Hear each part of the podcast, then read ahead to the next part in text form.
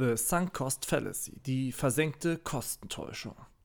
Vielleicht kennt ihr das ja auch. Eine Beziehung steht kurz vor dem Aus, doch ihr selbst haltet an ihr fest. Man hat ja schon so viel Zeit in sie hineingesteckt. Ich habe angefangen, ein Buch zu lesen, was mich allerdings sehr langweilt. Doch ich lege es nicht zur Seite, sondern lese bis zum Schluss. Sonst hätte ich es ja umsonst gelesen. Die versenkte Kostentäuschung kommt überall dort vor, wo wir viel Energie, Aufmerksamkeit oder Zeit in ein Projekt investiert haben, es aber objektiv keinen Nutzen mehr hat, weiter daran festzuhalten. Doch je mehr wir investiert haben, desto schwerer fällt es uns, das Projekt abzubrechen. Wenn ich erst 20 Seiten des Buches gelesen habe, fällt es mir leichter, wieder aufzuhören, als wenn ich schon bei der Hälfte bin.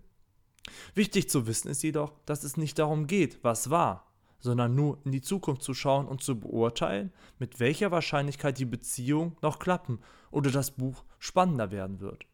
Also lasst die Vergangenheit hinter euch und konzentriert euch allein auf Gegenwart und Zukunft.